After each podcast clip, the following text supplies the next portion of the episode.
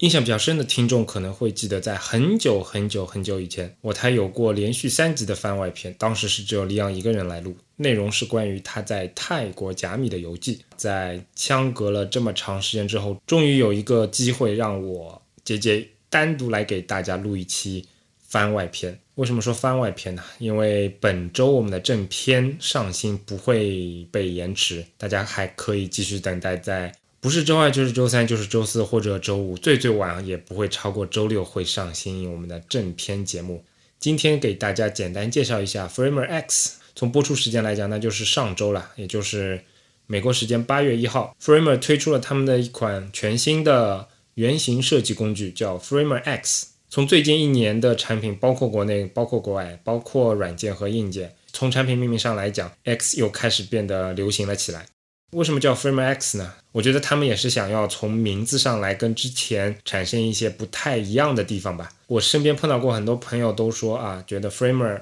一听这个名字就是觉得啊，这是一个非常非常极客的，需要有非常强大的编程能力才能用的原型制作，包括设计工具吧。的确，它有非常强大的部分写代码来实现高保真以及可交互原型的这样的一个能力，但事实上这也是产生了一个门槛嘛。那从我这边简单的试用下来看，确实 Framer X 跟之前的 Framer 是差别会非常的大。我相信从他们的 slogan 来讲，也是希望能够给大家一种全新的感觉、全新的不同，所以用上了 X 这个后缀。那为什么说他们的 slogan 想要强调不同呢？我可以给大家简单念一下，他在视频里面也提到，Framer X 是一款 brand new tool that makes interaction design as easy as drag and drop。翻译过来就是说。Framer X 是一款全新的工具，它会让交互设计简单到就像鼠标拖和放这么一操作。那从这个感觉上来讲，就好像跟之前真的是完全不一样。因为之前大家可以发现，在最早的那个版本里面，他们其实名字叫 Framer 点 JS 嘛，然后是需要一些类似于 JavaScript。当然，事实上它用的是 CoffeeScript，但不管怎么样，它其实是可以用代码来非常精细的操控里面那些内容。而在 FrameX 里面，用户的界面打开来之后，大家可以看我们邮包里面的一些图片啊，给我第一印象是这样的，就是它跟之前我们用的一些软件完全是不一样的。像 Photoshop 这种比较传统的图形软件，我们就不谈了，对吧？哪怕是 Sketch，它毕竟也还是从最早的 Draw It 诞生的，它的操作界面。整体来讲，还是会给人说啊，我是从下往上去构建一个界面的。但 Framer X 它的界面非常的干净清爽啊，而且它的 hierarchy 非常清晰的告诉我们，就是它真的就是纯粹的用来做软件或者说网页的一个原型的。因为打开它的主界面，就会非常明显的感受到感受到一个不同，就是它侧边栏左侧的侧边栏构建系统的元素是从上往下这样的一个逻辑的。什么叫从上往下呢？我给大家简单用语音播报一下它的那个功能啊。第一个叫 Frame，你可以理解为 Sketch 和 Photoshop 里面的那个 Artboard。Stack 是它一个全新的一个功能，我稍后会讲。但是从名字上来讲，大家也可以发现它其实是构建一组相对来相比较类类似的东西，比如说呢。Tab bar 比较，比如说列表等等，然后是一个文本的工具，然后在下面并不是我们常见的，比如说画一个圆形啊，画一个矩形啊等等的，它接下来就直接是创建那个可交互原型的一些 interactive 的元素，在下面之后才是经常可见的那些画多边形的这种工具，包括路径，包括矩形、圆形、多边形以及五角形等等这样的元素，最后一些功能是比较常见的画板的操作，比如说选择啊、放大啊等等的。从整个界面来讲，比较的干净清爽，没有多余的东西，而且非常明显的就是代码这个东西在主界面里面会层级会非常非常非常的低。如果你不是真的想要从设计系统的层级去构建做这样的一个设计，或者说你并不是想要给里面去写组件的话，其实你都根本不用介意里面那些代码部分的存在，你只需要关注到界面设计这个本身就可以了。所以说我个人觉得，从它的设计逻辑上来讲，真的是把它的目标用户的门槛拉的比以前要非常非常的低了。当然，如果你是一个非常有动手能力的设计师，然后自己也有一些写代码的能力，你会发现，哎，其实它很多的东西会跟 React 结合的非常的一个紧密，然后真的要去写一些组件什么也是非常方便的，只不过就不会放到主界面的一个比较重要的部分来让你去操作或者说写代码了。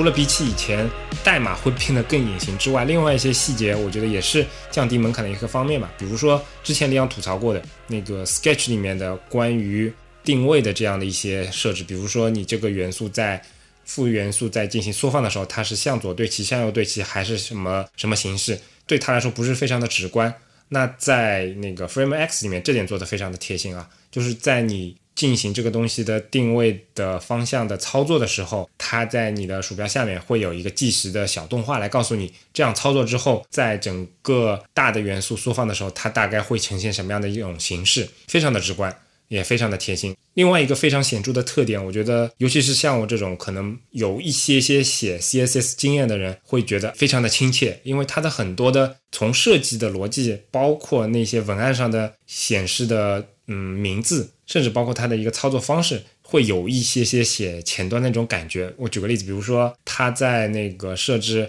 元素在超出负对象大小之外，是不是显示它的名字叫 Overflow，然后。呃，滤镜的名字其实跟 CSS 里面是几乎是一模一样的，包括比如说那个字间距的设计，在 Sketch 啊，在 Photoshop 里面，其实这个名字都不太一样啊，唯独在 Frame X 里面，它其实是叫 Letter Spacing，这跟 CSS 里面真的是完全一模一样的。前面提到那个，它有一个 Stack 功能，Stack 它原意是一个站，对于还是站来着啊？Anyway，这个不重要，可以理解为比较强大的一个群组的功能。比如说，你现在 Tab 上有大概五个图标，如果你把这五个图标组到一个 Stack 里面之后，你可以对这个 Stack 做一个整体的一个操作。比如说，对齐的方式是五个东西均分呢，还是说贴边的均分呢，还是说往左对齐，还是往右对齐？整体的它的一个设置就非常非常类似于 CSS 里面的 Flex。包括对齐的方式是叫什么 space around 啊，space between 啊等等的。如果你写 CSS 的话，会对这个非常非常有亲切感。而且它的强大之处在于说，比如说我以前我们把一组类似的东西群组了之后，如果我要把两个东西互换位置，那可能在 Photoshop 里面你可能要把两个东西分别的做位移。然后在 Sketch 里面一个比较快捷的方式，有可能是说你把每个东西都做成一个 symbols，然后在两个对象上都去切换它们的那个单独的 symbols 里面的一些 Overwrites。Frame X 这边操作就会变得非常的简单，你只要拖动一个元素，然后往左往右移的时候，其他内容都会相应的像浮动在旁边的东西一样飘开，然后你可以非常简单的去设置它的一个左右或者上下的一个顺序。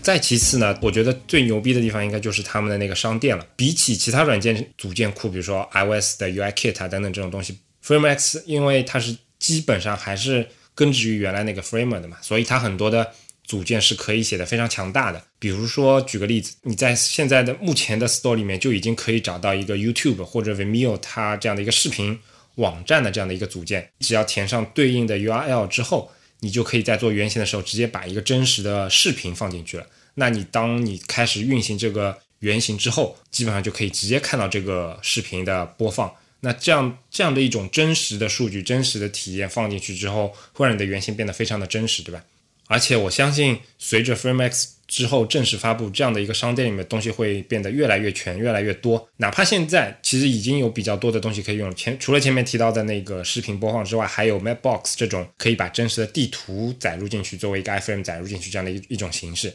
呃，如果对于前端比较熟悉的朋友，你可以理解为这就是一个一个的 React 的这样的一个组件，包括现在非常流行的那种做那个正交透视的那种界面的这种展示，对吧？它也已经有一个插件，是可以直接把一个非常正面的一个界面投射到那个所谓的二点五 D 的那个平面上去来做一个呈现。那刚刚介绍的基本上就是它一些比较大的和其他软件不一样的地方了。那其他一些细节我也可以给大家简单提一下，比如说它原生就已经支持了。白天和暗夜两种颜色模式，这比 Sketch 已经快一点啊。Sketch 它其实在 macOS 更新了 Dark Mode 之后，它也会有一个暗暗夜模式的诞生，但是到目前为止其实还并没有官方支持在正式版里面。而 FrameX 在测试版里面其实就已经有这个功能了啊。不过话也说回来，因为它的界面相对来说还比较简单，所以我相信它去做暗夜模式并没有那么的复杂。另外，我注意到比较有意思的一个细节，就是现在大家在很多软件里面都已经可以实时的在电脑上运行一个模拟器一样的东西来进行可交互的一个操作和演示嘛，对吧？然后 FrameX 这边的一个特色是说，预览模式里面可以设置非常非常多的现有的机型的大致的一个样式。除了它分辨率上的不一样之外，它还可以直接给这个原型上加一个机器的外壳。